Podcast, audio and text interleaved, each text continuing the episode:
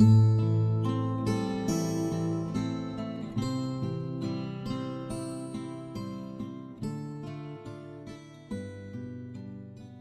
晚八点，聆听读者。大家好，欢迎收听《读者》，我是主播杨柳。今天要和大家分享到的文章来自于作者刘娜。网课一个月，多少父母正在把孩子变成仇人？关注《读者》新媒体，一起成为更好的读者。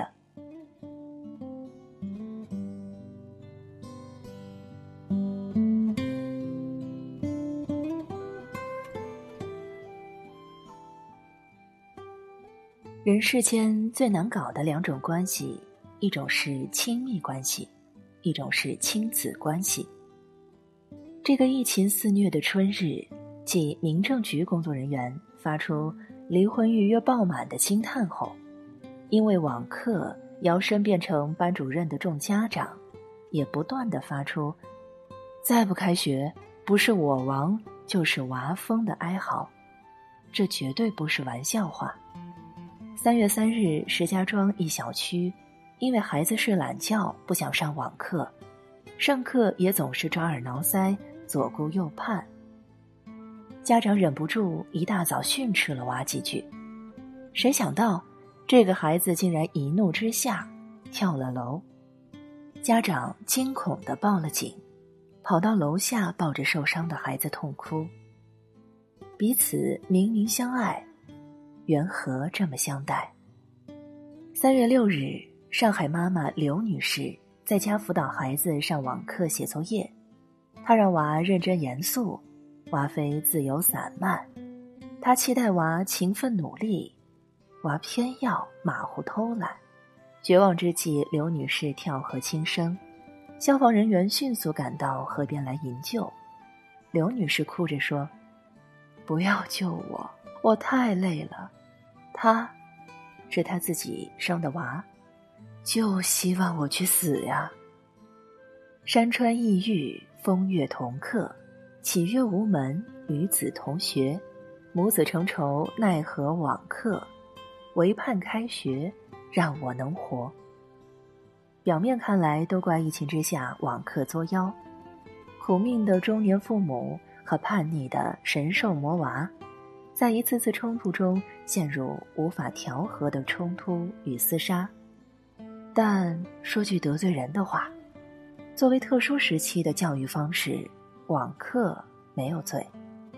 但每个问题少年背后都有一个或一对问题父母，不管父母承不承认；而每个问题父母的背后都有一个或一堆教养误区，不管有意。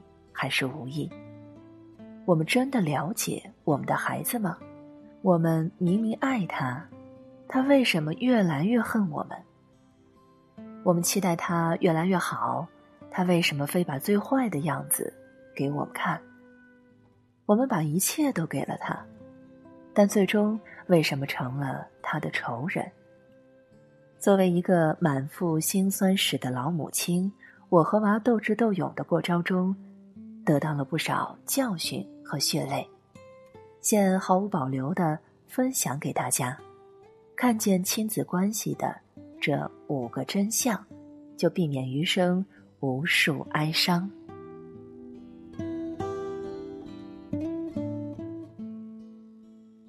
一被爱，每个孩子生而应得的礼物。每个小孩子还在妈妈肚子里时。就对周围的磁场和环境已非常敏感，所以每个人从孩童时代起最需要的两个礼物就是归属感，也可以说是安全感，和确认自己的重要性。简而言之，就是被爱和爱的需求。我之所以把被爱放到第一位，是因为一个人只有感到被爱，才能有爱。然后才会去爱。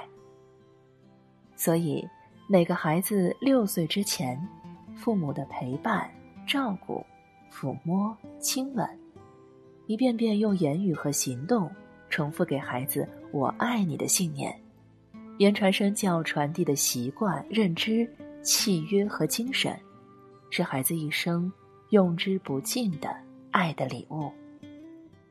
幸运的人一生都被童年治愈，不幸的人一生都在治愈童年。不少家长肯定会反驳：“抱歉，我做不到。我要养家，要加班，要经常出差，要外出打工，要为生计忙得连轴转。我实在抽不出空陪孩子。”理解。人生实苦，我们都没有分身之术。但是从不说假话的我，以自己和一百名或更多孩子交流的实际情况来看，缺少父母陪伴的孩子。不一定会憎恨父母，但和那些有父母陪伴的人相比，他们的成长会艰难很多。他们没有在一个安全感充足的环境里被充分而毫无保留的爱过，所以他们不确定自己是否值得爱，也不自信别人是否会真的爱自己。但对爱的渴求会让他们陷入。第二个误区。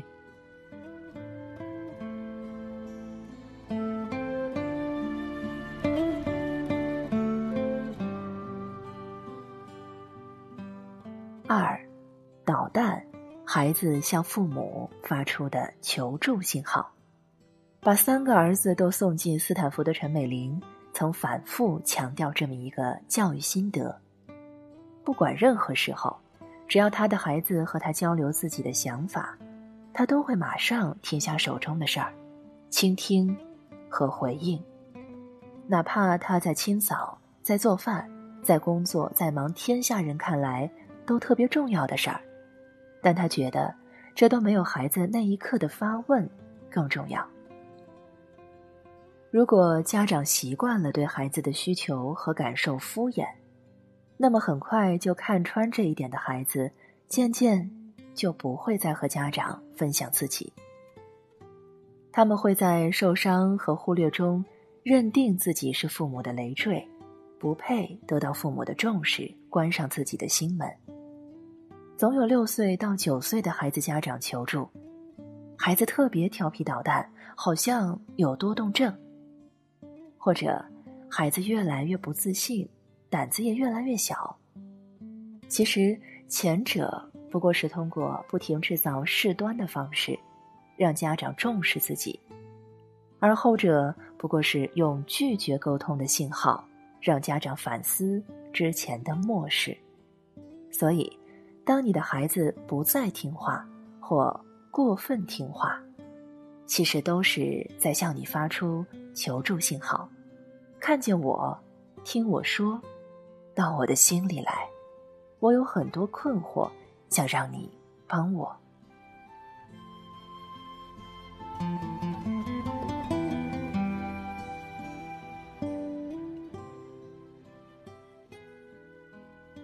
三，叛逆，父母权力失控的替罪羊。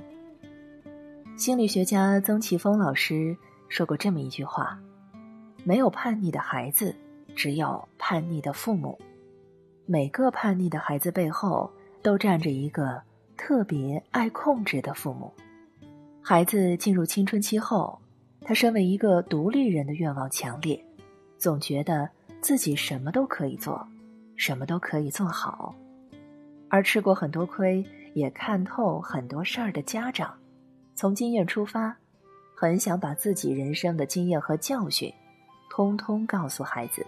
并去证明，所有的一切都非你想的那样。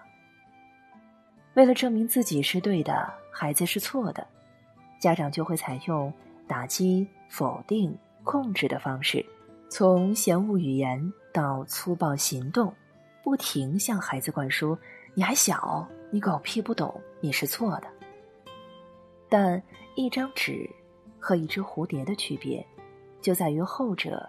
从不任人摆布。渴望长大的孩子，并不会因为家长的控制和恐吓而放弃去实现自己想法的可能。很大程度上，他们为了反击父母，故意按照父母说的反着来，叛逆就这样诞生。叛逆的表现是不愿失控的父母和渴望独立的孩子之间的权力斗争。叛逆的误区是父母从自身想当然的经验出发，以屏蔽危险的方式，阻挡了孩子体验人生的可能。但父母们偏偏忘记了，孩子的成长不来自父母的说教，恰来自自己的经历、体悟和由此带来的行动及改变。所以，缓解叛逆的最好办法，不是当一个大包大揽、什么都替娃做的父母，也不是当一个甩手掌柜，任娃自己瞎扑腾，而是当一个麦田的守望者。远远看着，在孩子需要时，你伸出一双温暖而有力的大手，告诉孩子：“你不必复制父母的人生，但你值得用自己的汗水，浇灌出一块不一样的麦田。”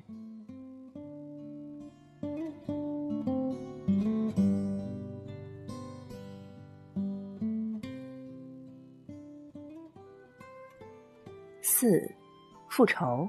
坏孩子惩罚父母的阴谋。我还在报社当政法记者时，写过一些案件特稿。这些稿子中不少和少年犯有关。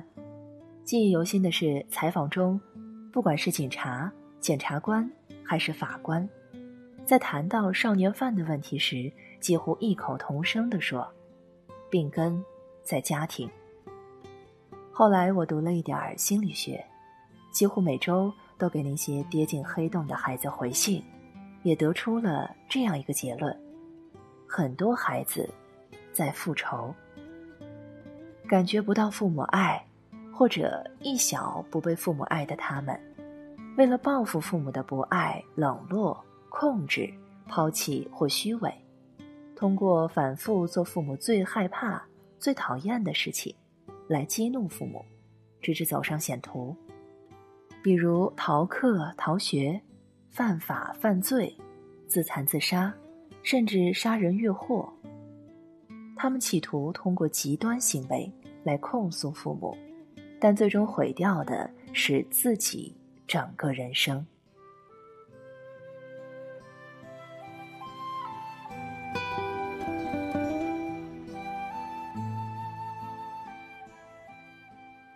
五无能。人世间最惨痛的惩罚。一段关系，不管是夫妻关系还是亲子关系，最糟糕的状态从来不是争吵和较量，而是发自内心的冷淡。一个孩子如果自幼不被爱，成长中发出的求关注的信号，又被一次次漠视，用叛逆向父母发出呼救时，又遭到强力镇压。复仇不成，又重新沦入控制之中，他最容易走向一个极端是，在丧失一切热望后，破罐子破摔，变成一个废物，给父母看。所以我的心理学老师说，反抗的孩子，从来都是好孩子。最让人担忧的是，认定自己一无是处后，对人生绝望，打心眼里厌恶自己。认为自己是个废物，浑浑噩噩，不断沉溺，直至周围所有人都放弃他。那么，这个人见人烦的巨婴又是如何沦落至此的呢？我从不赞同所有的问题都怪原生家庭。每个人都应该有成长的意愿，成长不足的人才总是拿今天的不如意重提昨天的被伤害。但我想提醒自己，还有更多的父母：如果我们的教养一开始就出了错，那么征战的亲子关系会让我们的孩子成长变得格外艰难，幸福变得更加遥远。虽然这世上没有完美的原生家庭，没有完美的父母，也没有完美的孩子，但爱和被爱的需求，会引领我们去学习，去反思。去改变，去突破惯性的后茧，历经疼痛和蜕变，拥抱新生。走向新生的路，最早开始于孩子出生时，其次是现在。一，尽量给予足够的陪伴，在孩子幼小时毫无保留的爱他、接纳他、引领他、陪伴他，允许他是他自己，不必做父母或者是别人的翻版，哪怕普通也没有关系，不用自己的经历评判他，让他在自己的探索里拥抱真实的体验。二，听见孩子的呼救，听见他的求助和呼救，给予他温暖而有力的支撑，诚实的告诉孩子，你在他这个年龄时有过同样的困惑伤痛，做的未必比他好，但最终还是选择相信自己。孩子从来不喜欢高高在上，但一直欢迎感同身受。三。放弃封建家长的做派，父母的威信从来不来自说教和暴力，而是言传身教的温度和深度。在重访童年中，放下身段，捧出真心，让孩子成为你的引路人。至于自己，突围原生家庭，结束不幸的遗传。四，尊重一个人，教育的入口。一直是，也永远是尊重。尊重是如实的看见他的独特和残缺，是关心他的伤痛和困惑，是真实的和他交流想法，是像尊重任何一个大人一样尊重他。看见你的孩子是一个人，而不是一个附庸，让他在被看见里变得日益勇敢而自爱。没错。唯有爱是最后的出路，也是唯一的救赎。与朋友们共勉。